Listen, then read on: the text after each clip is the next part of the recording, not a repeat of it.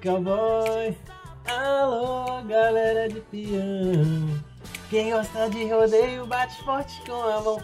Essa não é a música que dá o título pro programa de hoje, na verdade a música é Como Nossos Pais, do glorioso Belchior, que na verdade foi interpretado magnificamente pela Alice Regina e talvez seja até mais famosa na voz dela. E é isso, a gente vai falar hoje sobre como os nossos pais. Como os nossos pais o quê? Nós somos como os nossos pais? Como nossos pais eram com relação aos pais deles? Tem uma brisa geracional que o Christian Dunker falou no, no meu documentário, olha que chique, meu TCC, ele explica que é a brisa da geração A para a geração B. Então a geração A faz uma coisa, a geração B muda radicalmente. Aí a geração C imita a geração A. E assim vai sucessivamente. A D imita a B e, vai nesse eterno ciclo de vai e vem. Então é natural que a gente tenha uma galera careta, uma galera mais pra frentex. Uma galera careta, uma galera mais pra frentex. Mas eu acho que hoje em dia tá muito doido, porque tem muito jovem careta. Ao mesmo tempo que tem muito velho pra frentex. Então, para discutir esse assunto, nós trouxemos hoje uma psicóloga e um advogado formado e com licença da OAB para pilotar, tá ok? Caroline Palombelo deu seu salve para a nação do Fervedouro. Muito bom dia, galera. Espero que todos estejam bem, ainda se cuidando, se bebam água, pelo amor de Deus. E hoje estamos aqui para falar desse assunto que, mesmo a gente não sendo pais ainda, né? Muito obrigada. É, temos pais, né? E estudamos e vemos, somos curiosos. Vamos ver aí o que, que vai render esse caldo. E aí, Tonhão, você se acha a cara do seu pai? Dê o seu salve pra galera do Fervedouro, pra nossa querida nação. É, bom. Bom, bom retorno para todos nós aí. Cara, infelizmente, cada dia mais. Não, infelizmente não. É, essa semana eu tava pensando nisso porque eu tava assoviando música. E assoviar música é um negócio do, do, do meu pai, né? Você estava falando de, de geração, geração copiar outra, isso explica porque que a pochete está voltando, né? O pessoal tá, já é shoulder bag, né? Tem que ter o um nome em inglês para não ser tão feio. Pochete é feio, shoulder bag é lindo. É... Você sabe que o Rodrigo, nosso querido do almoço de domingo, nosso querido podcast, ele, ele me contou essa semana que ele comprou uma pochete interna. Uma pochete de corrida para você, sei lá, guardar o seu celular, eu entendi isso, um documento e tal. A famosa doleira. Também achei, é. também achei. E tem aquela pochete de braço que eu acho horrível, né? Mas tudo bem. Tem nada a ver com nada. Esse lance das gerações é muito louco, porque eu tava pensando que tem, tem aqueles avós super liberais e tal, mas também tem pais super liberais. Por quê? Porque o pai dele era, era o reaça. É. Mas o avô já era um pouco mais de boa. É, é, não é tipo uma ordem, tipo assim, essa daqui é desse jeito, essa é desse. Tem que olhar dentro da família ali, né? E pra gente começar aqui o programa, é, eu vou pedir para vocês que ainda não seguem a gente nas redes sociais, arroba do Fervedouro, correr para o Instagram, para o Twitter agora. Se você também não conhecia aqui o feed no Spotify, segue a gente, ativa o sininho, dá cinco estrelas, toda aquela ladainha dos youtubers que você já conhece. E aí hoje a gente vai começar o programa, agora que a gente está voltando, com um esquema diferente. A gente vai contar aqui alguns tweets engraçados que a gente foi recolhendo aí, só para comentar com vocês, tá bom? O primeiro é a Leila Saraiva, que, arroba Leiloca Saraiva, que escreve o seguinte. O ócio criativo é legal, mas vocês conhecem o ódio produtivo? Eu adorei isso aqui, porque na maior parte das vezes eu sou movido pelo ódio produtivo, e vocês? Total. Eu acho que eu só me movo mais assim quando, sabe, quando você chega lá no fundo do poço, que aí você toma o impulso e sobe. Então é na força do ódio ali que você vai falar, agora vai, nem seja na dor. Tenho medo de falar essas coisas porque a Carol fica analisando a gente. Depois ela põe tudo no caderno.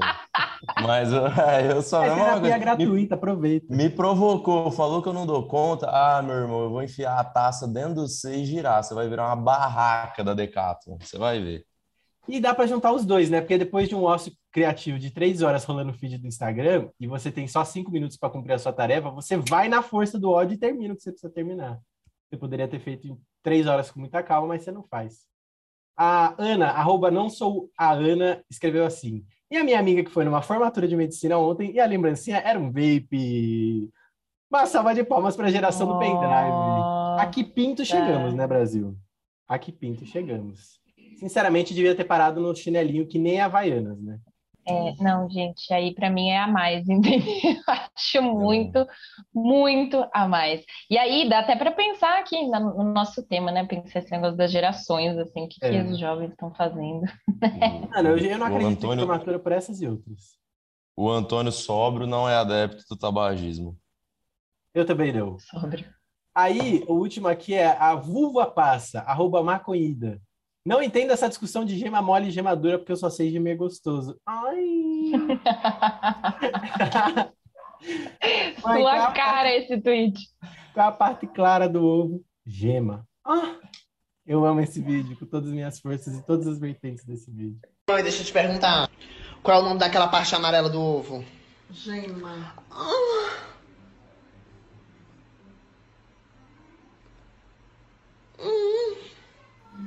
Ah, tá bom, né? Hoje tá bom. Três tweets só para a gente começar e vamos então falar do tema que a gente trouxe aqui vocês para falar. Como nossos pais é o seguinte, a gente andou pensando esses dias, a gente vai fazer vários programas sobre essa brisa geracional, mas a, a brisa que instalou do último programa dessa coisa das doenças que saíram de moda é porque antigamente tinham várias doenças que aconteciam que hoje talvez você não veja falar tanto, mas não quer dizer que elas pararam de existir. E outras doenças surgiram, mas não é que elas surgiram, talvez elas já existiam e foi dado um nome para elas outras de fato surgiram com essa história da gente, gente mudou nosso modo de viver, né? Tem muito celular envolvido, a gente sabe o quanto isso traz ansiedade pra gente. O mundo tá muito rápido, você recebe uma notícia que tá acontecendo do outro lado do mundo agora. Fico muito pensando, tipo assim, essa história da guerra da Ucrânia, como a gente estaria vivenciando ela se a gente tivesse, sei lá, 20 anos atrás, tá ligado? Sem a internet, com porque tinha já TV, ia ter correspondente, não era pré-história, mas assim, qual era a velocidade da informação e como é que a gente ia receber essa informação? Então, claramente, existem muitas diferenças entre os nossos pais e a gente, mas também claramente tem muitas coisas iguais. E aí eu começo dando um exemplo para passar a bola para vocês, que é o seguinte: eu sempre me achei fresco, meu pai inclusive tirou sarro disso comigo, porque eu sou uma pessoa que tem problemas respiratórios. Mas não é que eu tenho uma bronquite, uma asma, eu tenho rinite atacado, eu tenho alergias. Então, às vezes, por causa de um vento que eu tomei à noite, eu acordo com o nariz ruim. Hoje eu tô com o nariz ruim. Às vezes eu vou mexer numa gaveta que está meio guardada há muito tempo, me ataca. Às vezes eu vou limpar a casa, me ataca. Às vezes eu faço carinho no meu cachorro quando ele toma banho, me ataca. E aí meu pai tira sarro com isso. Mas ele esquece de contar que ele também se mudou de São Paulo, ele nasceu lá e veio aqui para Atibaia. A minha avó, né, na verdade, veio com eles, porque tanto ele quanto meu tio tinham problemas respiratórios. Não lembro se era uma bronquite, mas eles foram fugir da poluição. Então, assim, bonitão, eu não te fiz mudar de cidade, entendeu? Você teve que mudar de cidade, então por que, que eu sou o fresco da paróquia? Passo a bola para vocês. Cara, tem uma história parecida na minha família, mas é mais antiga ainda. Meu, meu bisavô, quando ele veio, veio da Itália para o Brasil, né? Depois foi para a grandiosa Cajubi, que é uma cidade que é metade do tamanho de Severina, fica do lado de Severina. E depois ele teve que voltar para Santos porque o médico recomendou para ele, por problemas respiratórios, ficar perto do mar, da maresia e tal. Ai, e ele ficou uns bons anos, uns bons anos em Santos, né? Isso aí é do lado da, da minha mãe, da família. todo mundo tem problema de nariz e tal. Eu só, eu faço tratamento contínuo, né? Por isso não tenho. É um negócio que meu pai bate no peito para dizer, tipo assim, na minha família não tem essas fraquezas. Não, só que todos os tios dele e a mãe dele tiveram câncer.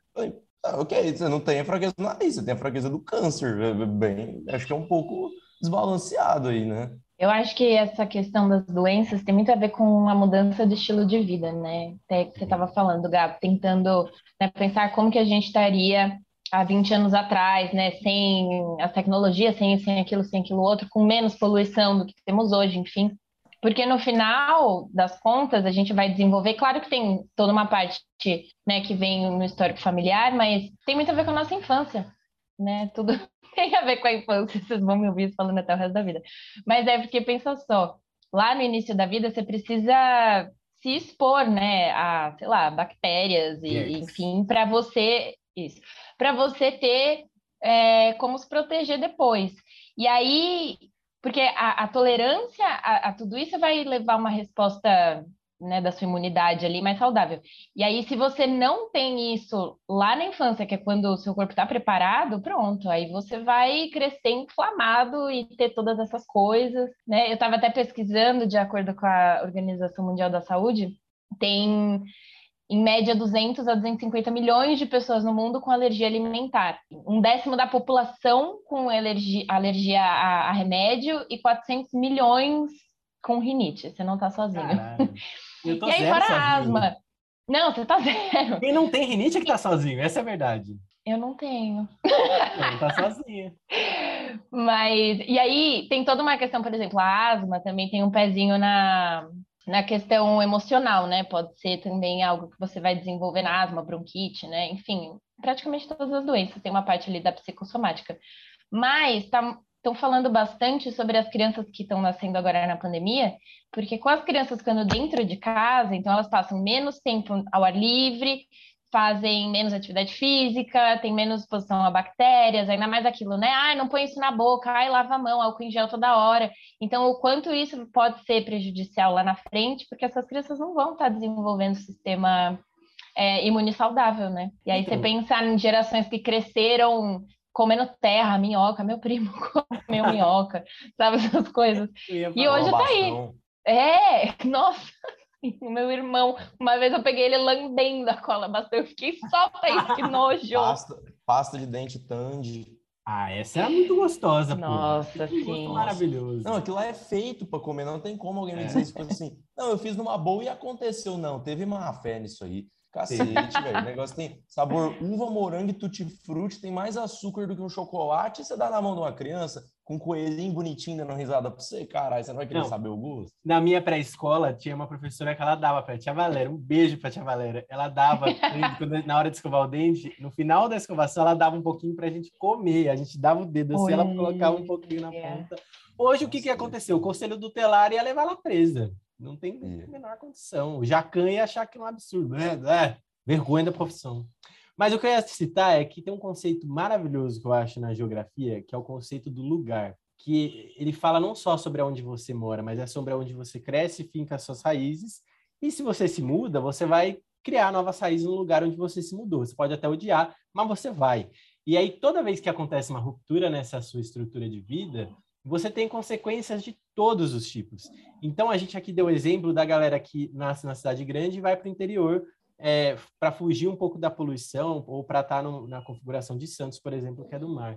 Mas tem também a criançada que nasce no interior, cresce em casa, tá ligado? E simplesmente por ser uma casa, por menor que seja, você vai ter um quintalzinho, você vai ter uma rua para você poder brincar, é, você vai ter um- talvez um, um quintal ali, uma terra, umas plantinhas, e de repente você vai para um apartamento de 40, 50 metros quadrados, e é isso agora a sua vida. Você não tem rua para brincar, você não tem nada. Então, ali, olha, olha como bagunça você. Então, psicologicamente, te bagunçou porque te, te tirou do seu lugar, tá ligado? Onde você criou as raízes da sua vida inteira. E criança não tem essa noção de longevidade. Então, a vida dela inteira para ali foi aquilo ali, sabe? Não tem noção do, do, do que tá do mundo, do que é o mundo, do tamanho do mundo. Porra, nem a gente tem. E aí você pode desenvolver essas doenças respiratórias por estar numa cidade grande, ter a- a- as questões que quando você está mal emocionalmente começa o corpo a, a pedir arrego, né? Então você começa a ter ou manchinhas na pele, ou problemas respiratórios, ou enfim, problemas de, de, de corpo mesmo, de condicionamento físico, de,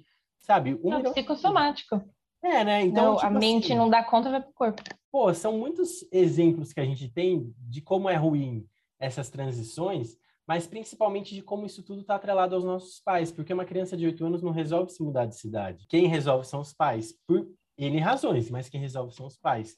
Então, tipo, me parece muita sacanagem eles terem assumido todas as, as decisões da nossa vida até então. E, claro, faz sentido. Você não vai botar uma criança de 8 anos para decidir se ela quer ou não mudar de cidade, principalmente numa situação de necessidade. Mas depois de um tempo, eles se eximem dessa culpa. Ah, não, vocês são frescos. Ah, não, porque não sei o quê. Porra, bicho. E aí, tá ligado? Vamos, vamos dividir essa culpa, tá ligado? Aliás, eu não acho nem que é uma culpa, mas já que você tá culpando alguém, por que, que você tá tirando tudo das suas costas jogando na minha quando você deveria estar assumindo 100% dessa responsabilidade? É isso. Dirige o Mas isso talvez esteja mudando também por conta da, da comunicação, né, das novas gerações.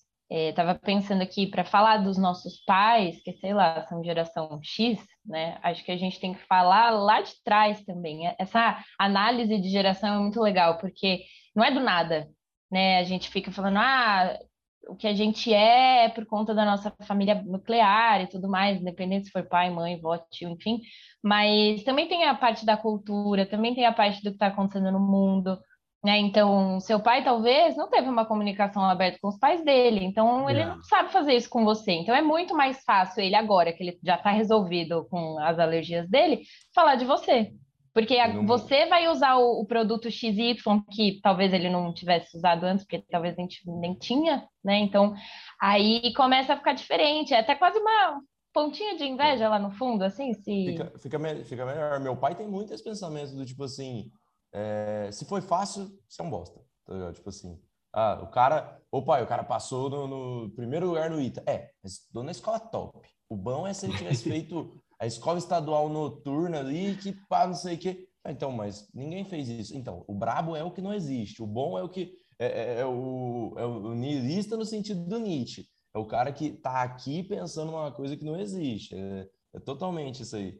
Não, no meu tempo, a gente caía, quebrava uma perna e ficava lá para morrer. E era raiz. Mas eu, eu, entendo porque meu pai, meu pai esse ano faz 58 anos. Isso é uma coisa. Agora tem amigo meu que assim, o cara é da nossa geração. O cara, aqui ano que. Não, eu sou mais velho que você. Que ano que você é? Sou 94. Eu sou 99. e o cara fala assim, como se ele fosse um desbravador. Ele veio no navio com escorbuto pro Brasil e facão e abrindo mata. E assim, o cara foi criado aonde? O cara foi criado na Bela Vista, em São Paulo. E três anos antes de mim, eu lá no Cafundó de Severina. Cara, não, porque no meu tempo, no teu tempo, amigo, eu cresci na cidade sem banca. Tem nem banco, tem restaurante na minha cidade até hoje. O que acho que é de outra geração, porque eu vi o Tetra, viu? Você tinha três meses. Viu? É. Nunca vi uma peixeira na vida e quer falar que viu o Tetra. Ai, se fuder. Não, o cara nunca subiu num pé de jabuticaba na vida, não sabe nem que é um pé de jabuticaba. Não, essa é a competição para ver quem, quem se fode mais. Não, calma. Somos todos milênios, né, no fim das contas. Tem essa também. Eu acho que os milênios eles vão com certeza até 98, mas alguns milênios ainda existem em 1999. 2000 para frente não é mais millennial. É impressionante como eu não consigo encontrar uma pessoa nascida nos anos 2000. Não, consegue, 2000, consegui, você consegue, eu tô generalizando. 2000 eu consigo, 2000 eu consigo, aí para frente não vai mais. Mas é porque eu, o que eu cito dessa questão dos millennials é a forma como a gente vive, entendeu? Tipo assim, quem, quem nasceu em 2000, tipo, são poucos os que já conseguiram se formar na faculdade, ou mesmo que não tenham se formado, já estão trabalhando para ralar, entendeu? É, e aí eu falo sobre essa questão do trabalho. Mas eu posso voltar um pouquinho? Pode. Porque essa análise geracional, assim, ela começou, sei lá, nos anos 40, acho. Porque antes são gerações mais silenciosas, né? Não tinha muitas mudanças, era um pouco mais, sei, talvez hegemônico. E aí, com o pós-guerra, que começou as grandes mudanças, né? Então, você vê lá atrás é, todo mundo criado com muita rigidez, é, muita disciplina, né? Então, o trabalho, a família, aqueles ideais, né? Então, tinha um, uma certa questão com a estabilidade financeira, não que a gente não tenha hoje, mas era diferente, né? Era uma questão muito mais voltada só para o capitalismo, e aí todo mundo seguindo ali as regras e papéis, enfim. Aí depois, ainda mais pensando aqui no Brasil, né? Chega a geração dos nossos pais, acho, que é a X, vai durar, sei lá, dos 65 até 1980, por aí. Pai? 50. Ah, 50, ele é mais novo. Meu pai tem 60, então a gente aqui tem pais na média dos 50 aos 60 anos. Meu pai é de 64. Não, seu pai é muito novo. Bom, minha mãe é mais nova ainda, minha mãe tem 43 anos. Mas enfim, continua, desculpa.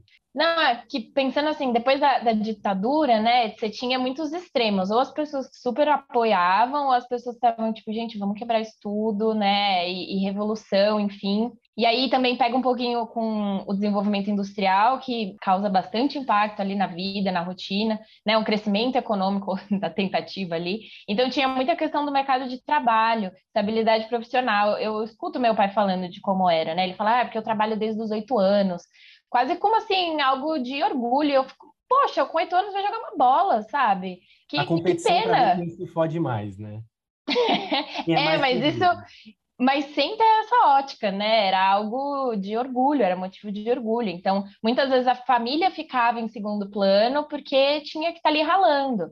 Né? Acho que você também vê um pouquinho disso no seu pai, assim, do, do trabalho, né? O trabalho, o trabalho. Então. Para. Tá aposentado e não é. parou ainda.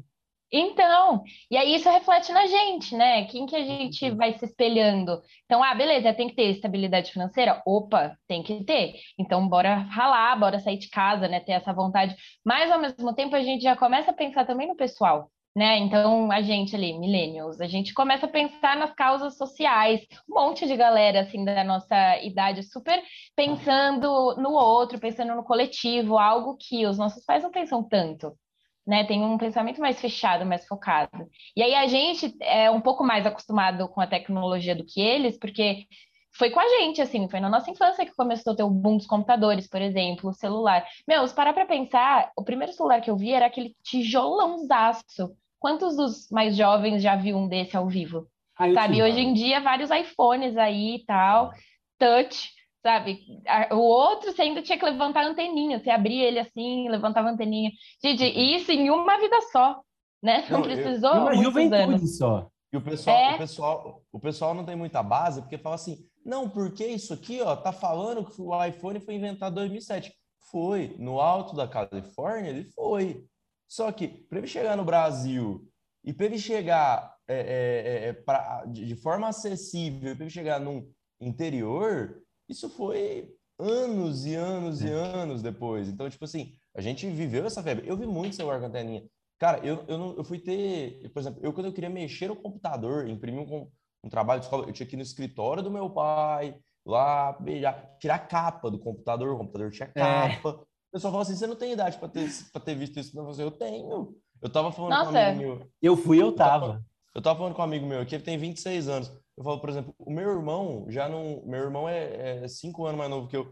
Ele não viu, por exemplo, o pânico na TV. Meu irmão Que não bom. lembra. Não tá Não lembra, perdendo por exemplo. nada. Mas é uma coisa que uma geração inteira pega. Isso é- muda muito fácil, assim, é, é, é, da virada, porque é 2004 já. Então já. Eu lembro que na primeira série a gente tinha aula de informática. Então a gente subia lá, lá no TRH. Você pegou aula de informática? Peguei, era o professor, era um cara meio grisalho, cara de William Bonner, assim, não era? É, ele tem cara de William, mas eu não vou lembrar o nome dele, não. E eu sei que tinha essa Tarso. parada de aprender. Porra! Não era? Hum, pode até ser. Olha só a memória. Um beijo Mas- pra professor Tarso. O que será que ele tá agora, né? Pois é, Mexer Mas eu lembro que a gente, a gente chegava, aprendia como ligar todos os botões, mexer, nananã, nananã. E era aqueles computadorzaços, né? Hoje em dia você pega um, um MacBook, olha o negócio como evoluiu, sabe? E não E aí-. Hã? Não, pode continuar. E aí a gente aprendeu também a ser multitarefas, né? Mais do que os nossos pais. Porque as coisas vão funcionando mais rápido, então dá para você fazer mais de uma coisa ao mesmo tempo. E aí o que torna a gente um pouco mais impulsivo. É, competitivo, eu acho que de uma forma geral todo mundo sempre é, depende, só muda o foco. Mas eu acho que a gente tendo condição melhor do que os nossos pais, porque também escuto isso, talvez vocês tenham escutado, não sei, de uma dificuldade de ascensão, né? Principalmente por conta da ditadura, de, de, de como foi, de como estava a economia, né? Então, ah, meu pai sempre falou, vocês têm uma condição de vida muito melhor do que eu tive, porque eu nunca estudei numa escola particular, e vocês já têm, vocês têm TV, vocês têm computador, e vocês têm um telefone, e várias coisas que, assim, ele na infância dele não tinha. Né? Então fica com muito essa questão de valorizar os bens materiais, de valorizar o que chegou. Então, é, o que eu senti muito, pelo menos, né, falar de mim, mas que ele não estava muito presente na minha infância dentro de casa, mas tinha é, esses atos assim do que chegava, do que ele podia comprar para gente. Então, o, a presença dele era a partir disso. Né? Não sei como é que, que é para vocês, mas parece que tem essa quebra, né, das expectativas deles, e aí em qualquer geração, né, os pais colocam muita expectativa nos filhos, aí os filhos vão frustrar, e aí os filhos também criam uma expectativa que vai frustrar, enfim, e aí por isso que acho que fica aquela balancinha do A, B, A, B, né, esse padrão aí de, de, da base de cada geração, por mais que vai mudando muito. Tese, antítese, síntese. É. Uhum. Tem um, tem um lance também que você falou, eu anotei várias coisas, mas algumas já perdeu o assunto já. É, o preço que eu valuo das coisas versus o preço que meu pai valua, tá certo falar isso? Não sei se tá. Eu quero dizer Uhum. sobre você é, avaliar o preço de uma parada. Então, por exemplo, às vezes o meu pai, eu, por exemplo, não sei trocar chuveiro. Então, e também não tenho tempo de parar e trocar um chuveiro. Então, para mim é melhor eu pagar alguém. Também não quero. E também não quero. Tem essa, que é a mais importante. É o primeiro, é. é, exato. é. Pega, Mas tem um pega lance bom que eu tenho meu. Hoje a gente tem que ter vários trabalhos. Não tem um trabalho regular que eu bato o cartão às nove, às cinco eu tô fora, e aí eu tenho. Não, é, eu tô trabalhando toda hora e não paro, e à noite, é final de semana, é foda-se, entendeu? A hora que dá. Então, que hora que eu vou parar? Para aprender a trocar o chuveiro e para trocar o meu chuveiro? Compensa Isso é mil cinco vezes segundos. eu pagar alguém para fazer. Entendeu? Eu tô dando um exemplo muito bobo, mas tem várias outras coisas que são assim. Sim, Porque sim. tem, tem essa coisa muito do trabalho manual, do it yourself. Você tem que ir lá e você tem que saber fazer. E hoje em dia eu vejo que a nossa geração Homem é da muito casa. pagar alguém para fazer para mim, entendeu? E eu não, eu não acho que isso é um- algo errado. Eu acho que você usar isso para tudo, porra, você tá gastando dinheiro demais em coisas que, pelo menos algumas dessas coisas você poderia fazer, entendeu? Trocar Mas- a lâmpada. Trocar uma lâmpada, por exemplo, que você tem que fazer. Isso é mais rápido eu trocar do que eu pagar alguém para fazer. Mas, porra, Claro. tem coisas que você realmente precisa, porque. E acontece sendo uma bola de neve, não? um gato mordendo, como é que é, o próprio rabo, porque do mesmo jeito que você paga, na verdade você está trabalhando para poder pagar essa pessoa, mas se você trabalhasse menos, você teria tempo de aprender e trocar você mesmo. Então você não precisaria do dinheiro para poder pagar alguém. No fim, É um- você paga ou com, ou com tempo ou com dinheiro, ou às vezes com os dois, né? Tem- É. No fim, tudo é isso, né?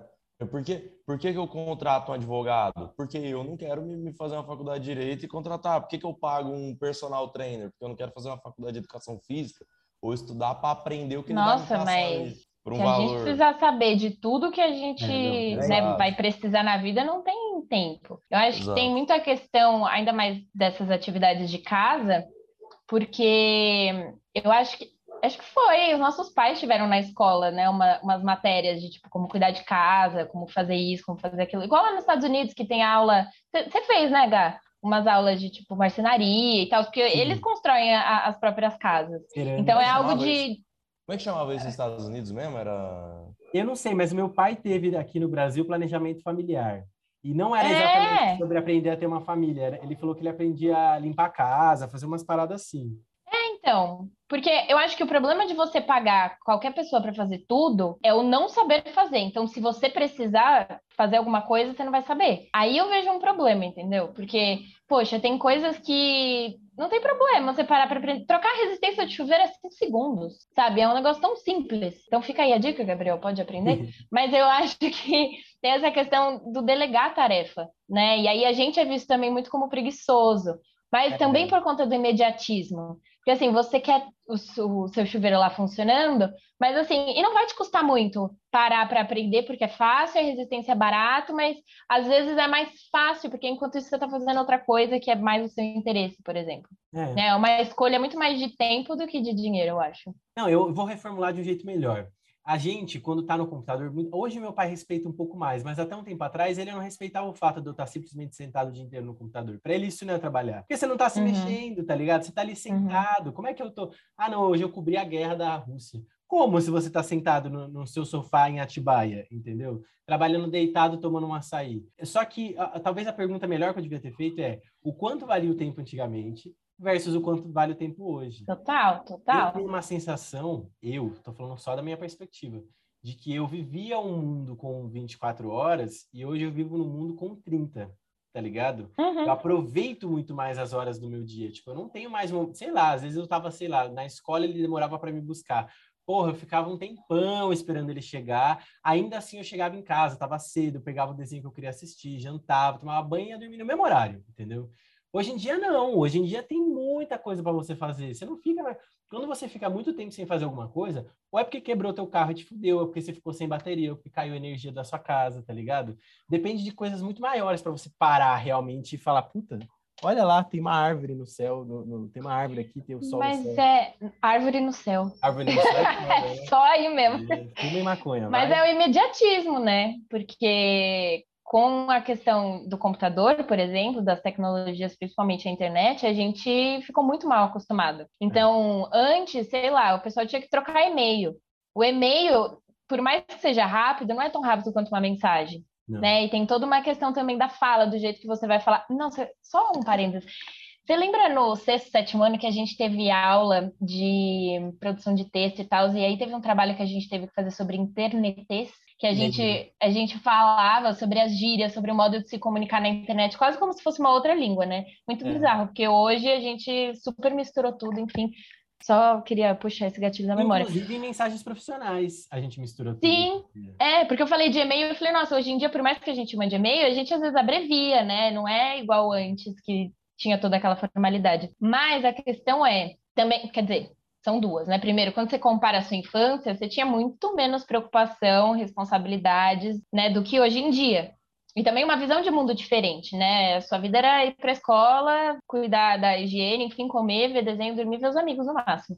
Agora, hoje não, tem muito mais coisa para você pensar, então o tempo ocioso é mais pesado. Mas tem essa questão, né, de, por exemplo, quanto tempo que você demorava para fazer um trabalho de escola sem o computador, né? Que você precisava de uma enciclopédia, por exemplo. Poxa, até você achar o assunto lá já demorava o tempo que você vai demorar agora para pesquisar no Google e achar tudo no Wikipedia. Né? Então a gente ficou muito mal acostumado e a próxima geração também, agora, né, que eles falam a geração alfa a partir de 2010, pior ainda, né? Porque já está tudo muito pronto. É. E aí dá até para puxar a questão da ansiedade também, porque com essa, com a gente já esperando tudo pronto, né? Você manda uma mensagem já quer a resposta e é tudo para ontem, a gente também fica nisso, nesse modo mais ansioso, né?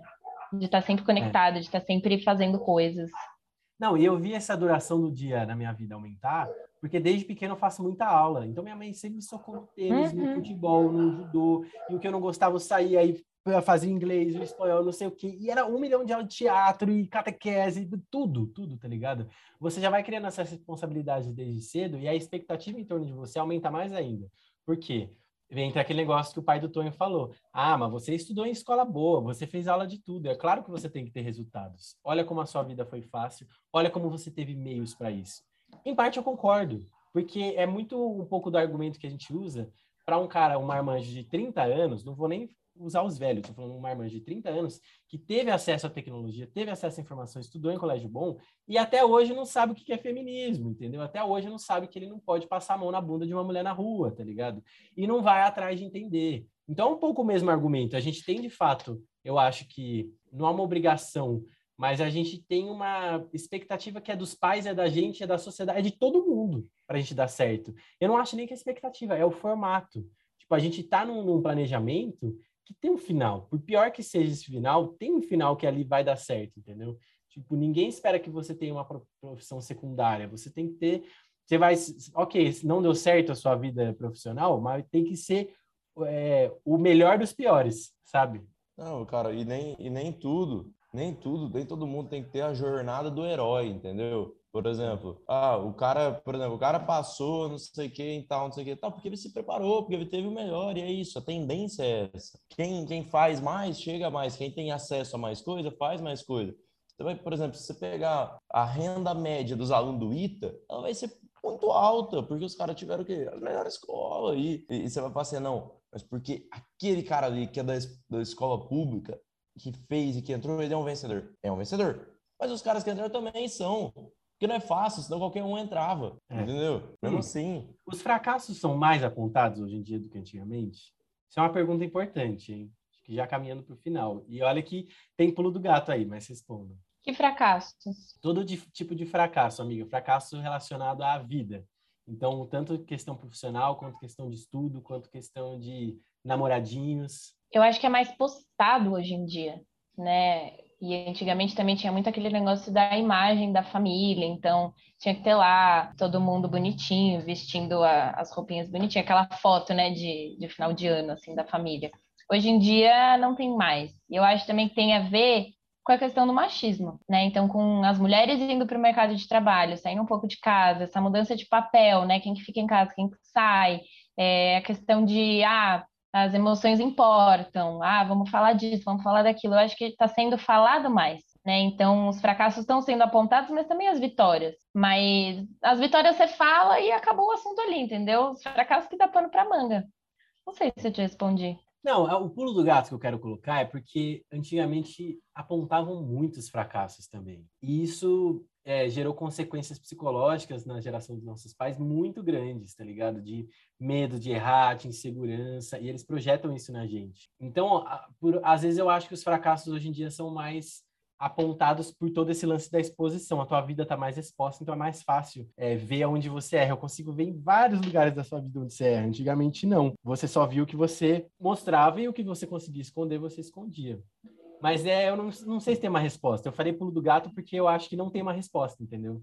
É, uhum. Pode ter sido mais repressivo antigamente, até porque as pessoas eram mais conservadores, é, conservadores e o mundo era menos para frentex, né, progressista. É, é, como é que chama isso? Sensível às questões. Mas hoje em dia tem a exposição. Então, por mais que você seja menos carcado num fracasso, você é carcado em vários fracassinhos, sabe? Então, às vezes, também a, a, noção de que você falhou em tudo é maior. Eu, ia, eu perguntei que tipo de fracasso, porque depende também da ótica, né? Fracasso na visão de quem? Porque eu escuto muito assim, ah, medo de fracassar. E aí eu sempre pergunto, mas o que, que seria fracassar, sabe? Tal coisa dar errado? Ou, sei lá, você perder dinheiro, isso que é um fracasso? Ou sabe, o que que é para você, porque também depende dessa expectativa dos pais, assim, da sociedade como um todo, mas eu acho que tem questão com essa rigidez das gerações mais conservadoras, né? Então que você nem chega a fracassar direito, mas já tem aquele medo ali, porque você tem que estar tá pagando de, de X e Y e tudo mais não pode expor as feridas, né? Então, é, quando algo acontece, sei lá, adolescente fica grávida, ou traição que é desmascarada nas gerações anteriores, era algo que era muito mais chocante do que hoje. E até por conta da questão da comunicação, né? Quanto mais você fala de algo, menos tabu vai virando. Então, acho que depende. É, não tem uma resposta certa, era isso que eu queria ouvir. Existe algum culpado nessa história toda? Porque apontam, isso aponta, fato, apontam culpados, ponto. Mas é culpado de quê? Ah, às vezes nem tem uma situação para você ficar culpado, mas inventam a culpa, né? No choque, eu falo quem que é. É o chato. É o cara que vai na internet e fala assim, essa geração de hoje é assim. Isso aqui, tá, cara, aceite que o tempo passou, por exemplo. Porque no meu tempo de faculdade, opa, opa, opa, faz quanto tempo que você formou? Faz seis anos? Então tá bom, o seu tempo de faculdade foi desse jeito. Ninguém quer saber como é que foi. Deixa as pessoas que estão lá agora decidirem como é que vai ser, entendeu? Não, porque no meu tempo as crianças brincavam na rua. Então hoje não tem mais rua. Então não, não bota, né? É, eu vejo isso muito no futebol. Que assim, no meu tempo tinha craque. O que vocês estão vendo hoje é merda. Então, tipo assim, pronto, acabou. Tudo que eu for ver agora é uma bosta. E de música também. De música é assim também. É. Nossa, é assim. Porque aí os caras falam assim, porque os anos 90 que eram bons, e nem ele viu direito. Só que aí, pro, pro geral do futebol, os anos 90 tá tratado como uma merda.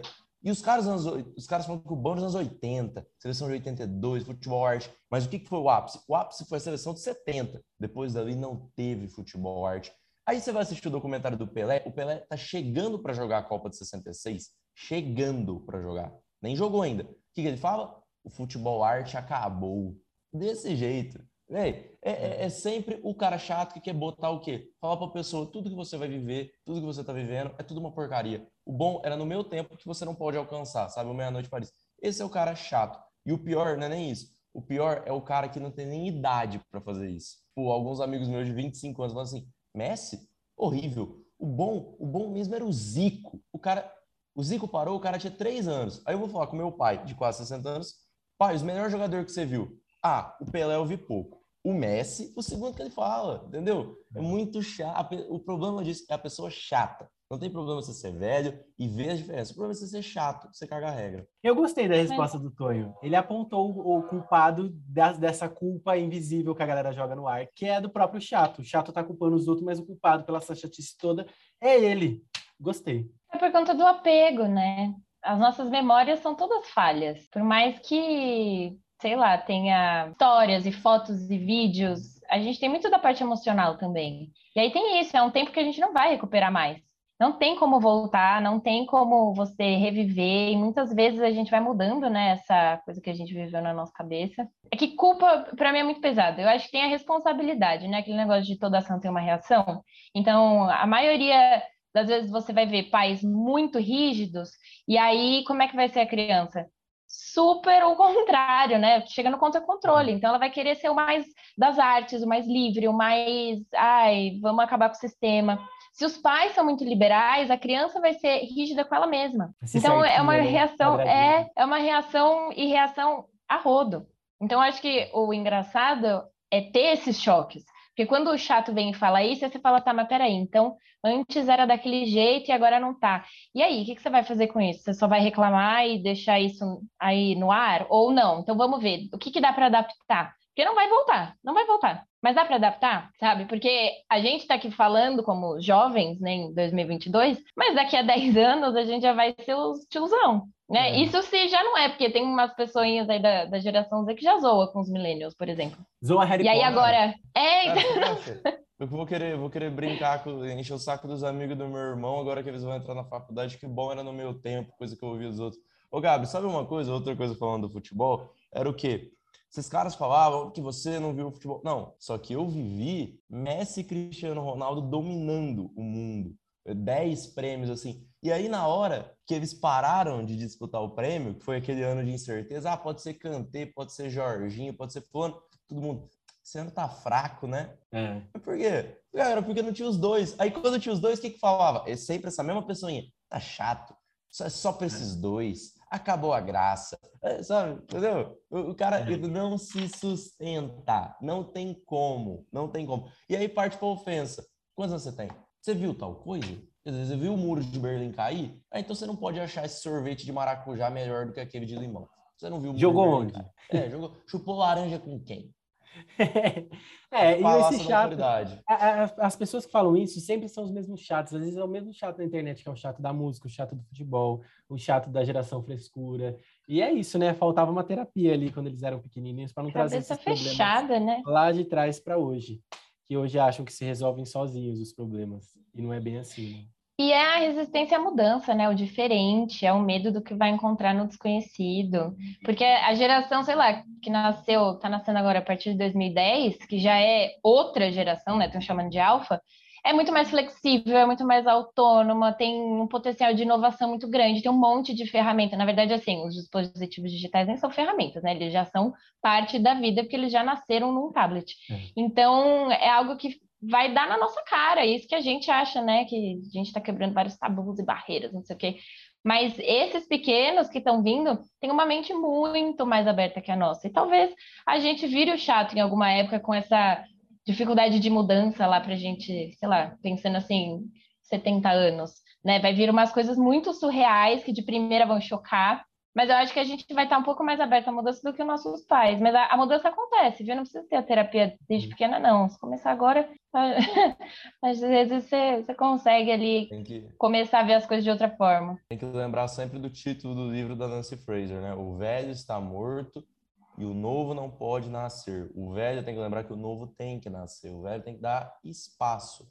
Você veio, você fez, se foi bom vai ser lembrado, se não foi bom vai ser esquecido. Passa a bola, Romário, tem gente querendo chegar. É isso.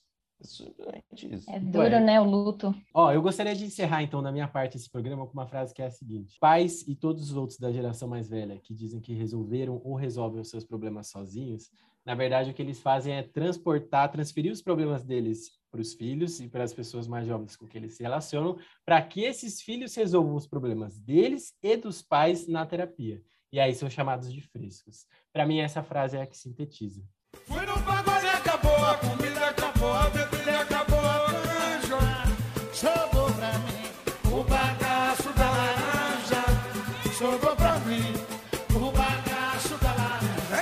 você trouxe para a gente hoje? Pais e filhos do Ivan Turgenev. Aproveitar que tem gente muito liberal idiota querendo boicotar os russos, né? A pessoa é, proibido estrogonofe em apoio à Rússia. E tem gente mais louca, tem gente mais louca ainda falando assim: não, isso foi uma jogada de marketing para botar o nome do negócio na alta. Eu conheço gente ali de muito próxima da família que diz que não, não teve genialidade nenhuma, é só louca mesmo.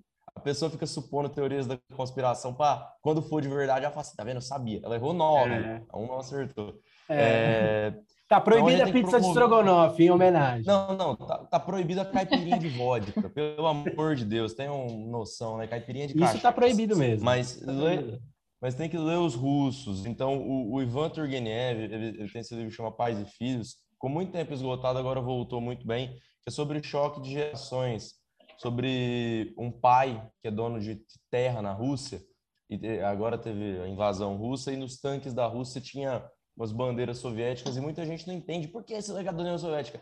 A União Soviética põe fim ao feudalismo na Rússia. O feudalismo acaba em outros países, o que em 1780, de, de fato, mas já estava muito fraco.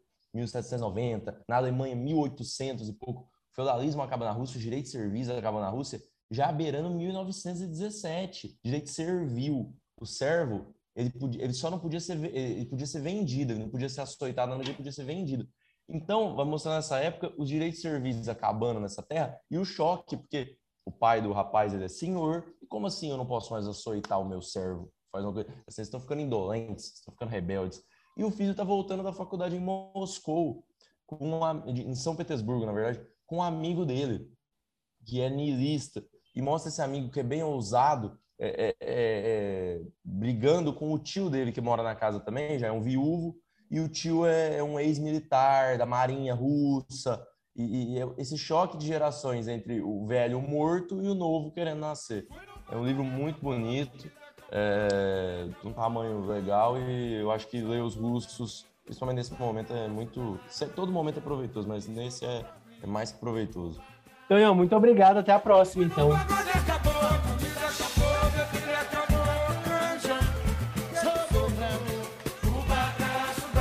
Ah, e o próximo programa vai estar bem legal, hein? Que é a estreia do Cavaleiro da Noite. É verdade. Cavaleiro da Lua. Cavaleiro da Lua. De todos os astros. Eu tô ansioso pra esse programa, estudei bastante, que eu só vou levantar pra vocês cortar. Beleza. Carolzinha. Beijo, galera. Até a próxima. Fiquem ligados. Não esqueça de seguir a gente lá nas redes sociais, hein? Arroba do Fervedouro. E é isso, galera. Indiquem o programa pros amigos, porque esse ano é o ano, hein? Um beijo e dirijam com cuidado.